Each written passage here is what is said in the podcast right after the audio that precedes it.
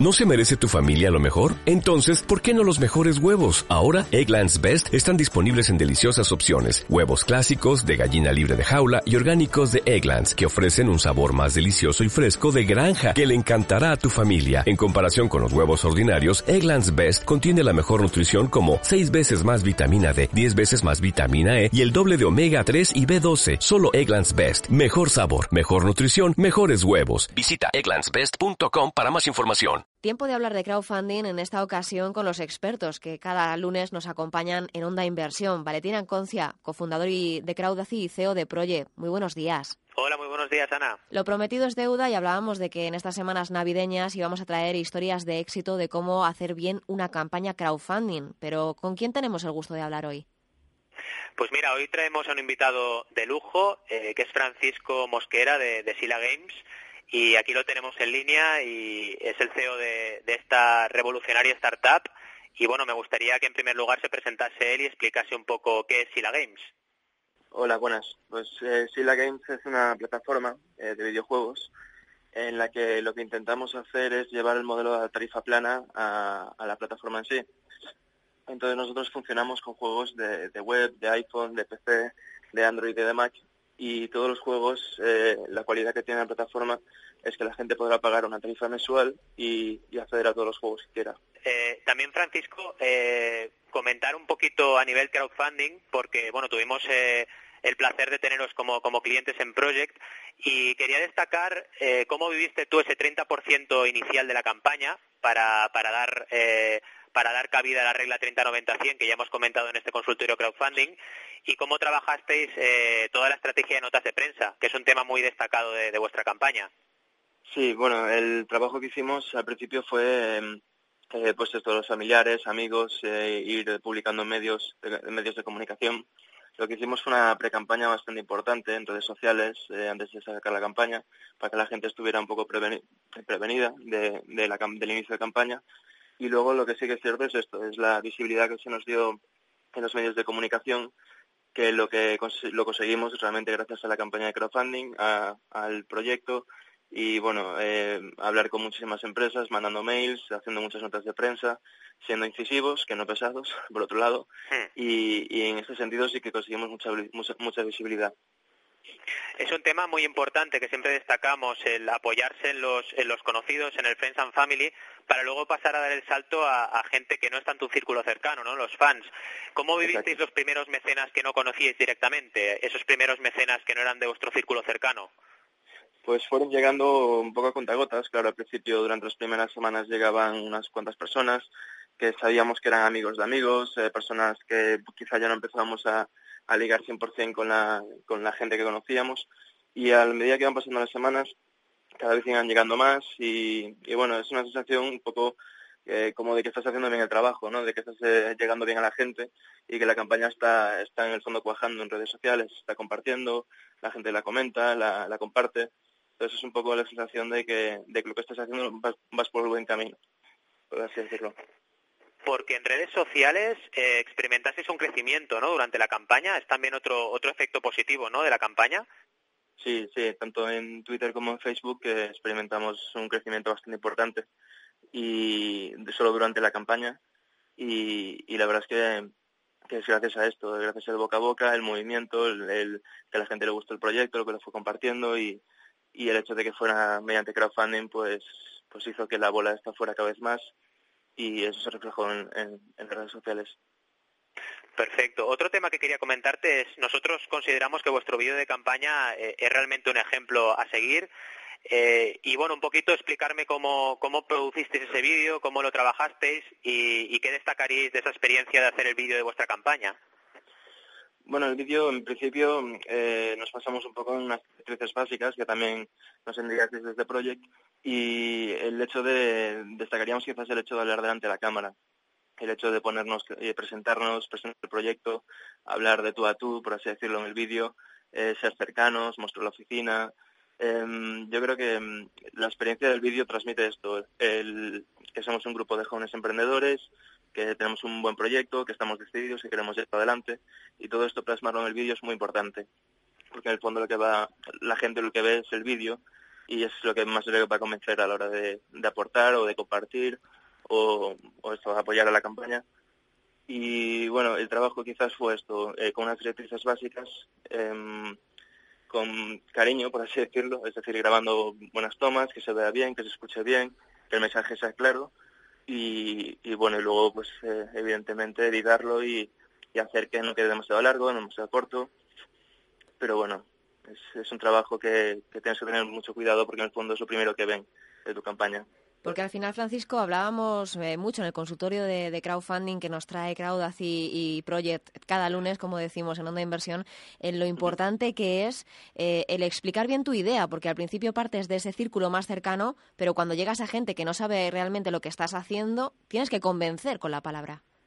Claro, y es un arma de doble filo, porque en el fondo lo que tienes que hacer, eh, aunque sean grupos cercanos, tienes que explicar, porque tú tienes todo el proyecto en la cabeza, tus compañeros saben cómo funciona, todos habéis partido de, cero, pero claro, explicarles a la gente es complicado. Es decir, que la gente entienda qué es lo que quieres hacer eh, en todos los matices de tu proyecto es complicado. Y si a la vez tienes que convencer y tienes que hacer que no solo entiendan el proyecto, sino que pues lo validen, le den el visto bueno y encima quieran aportar dinero a la campaña, pues claro, es complicado.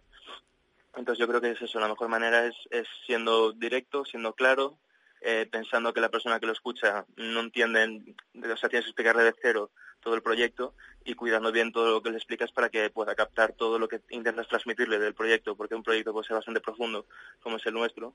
y, y sí, es, es complicado, pero bueno, es, es un trabajo que también te lo da la experiencia, el ir hablándolo, ir comentando el proyecto con la gente. Y poco a poco pues otra cosita, Francisco, eh, en cuanto al poder del 100, que es algo que comentamos mucho también eh, en el consultorio, que ya hemos comentado, eh, ¿cómo lo vivisteis? Es decir, cuando se llegó al 100%, eh, ¿realmente experimentasteis que se recaudaba con más facilidad en la campaña? Sí, lo que nos dimos cuenta es que, bueno, nosotros llegamos al 100%, creo que ha faltado una semana aproximadamente del cierre, y sí que nos dimos cuenta de que la gente, pues una vez que llegó al 100%, eh, aportó bastante más dinero. Claro, el hecho de también ver que el proyecto ha recaudado lo necesario, que la gente lo ha apoyado, que, que, el movimiento ha funcionado, pues hace que la gente en el fondo se sume más. Y, y el hecho de que también haya gente que se espera al final de la campaña, por así decirlo, eh, hizo que el, el efecto este nos hiciera llegar al 115%. Entonces, eh, yo creo que sí, que la sensación esta fue de, los últimos días, ver más apoyo, ver cómo una vez ya recaudado y, tener el 100%, pues la gente que estaba medio indecisa se, se sumaba al proyecto y, la verdad es que fue, fue bastante notable en nuestro caso. En el caso de, del crowdfunding es muy importante también, nos cuenta muchas veces Valentín, esas recompensas que, proponéis también para la gente que crea en vuestro proyecto y al que al final se sume de una forma eh, activa. ¿Cómo fueron esas recompensas de Sila Games? Eh, las recompensas eh, las fuimos eh, haciendo antes de la campaña y las fuimos mirando de tal manera que quisieran que la gente quisiera aportar y una vez que decidiera aportar a la campaña intentase aportar lo máximo que pudiera. Entonces lo que hicimos fue estudiar mucho las recompensas, hablabas con Valentín proponiendo nuevas y estructurarlas de una manera en la que se le van dando pequeñas recompensas a medida que vas subiendo el escalafón del mecenaje y siempre desde el punto de vista de que en el fondo nosotros somos una startup y no nos podíamos pillar los dedos. Entonces ofrecíamos recompensas eh, asequibles, viables y, y sobre todo que llamaran la atención del usuario. Es genial lo que comentas, Francisco, porque precisamente la regla GTA que se sigue a rajatabla en vuestra en vuestra campaña, la vamos a comentar en los próximos consultorios. Esa regla de recompensas generosas, tangibles y abundantes que, también trabajamos con vosotros. Te quería hacer una última pregunta. Eh, ¿Cómo vivisteis el, la poscampaña? Es decir, eh, ¿cómo vivisteis luego la generación de colaboradores, incluso posibles eh, oportunidades de inversión a raíz de esa campaña de crowdfunding ¿no? y de haber conseguido 114 mecenas? Pues eh, digamos que a partir de, la campaña crowdfunding eh, tuvimos eh, la, primera chispa dentro de la empresa, la que hizo que, a partir de ahí pues todo partiera de ese punto, por así decirlo. Todos los medios de comunicación con los que hablamos después, todos los eventos a los que hemos asistido, todo el, el feedback que hemos recibido de los usuarios, digamos que todo se ha basado en esa campaña de crowdfunding. Eh, ha sido un poco el epicentro. Hemos ido hablando con los usuarios, eh, hemos seguido desarrollando la plataforma, hemos hablado con desarrolladores, hemos hablado con medios y digamos que todo esto sí, siempre se ha sentado sobre una campaña exitosa de crowdfunding, porque en el fondo el crowdfunding eh, es una validación también de tu proyecto de cara al público. Y, como startup y sin haber, eh, eh, partiendo de una idea y de un proyecto que estamos desarrollando, la validación esta de cara al crowdfunding pues nos sirvió muchísimo para poder arrancar, digamos, o sea, para tener la primera chispa y, partir a partir de ahí del proyecto.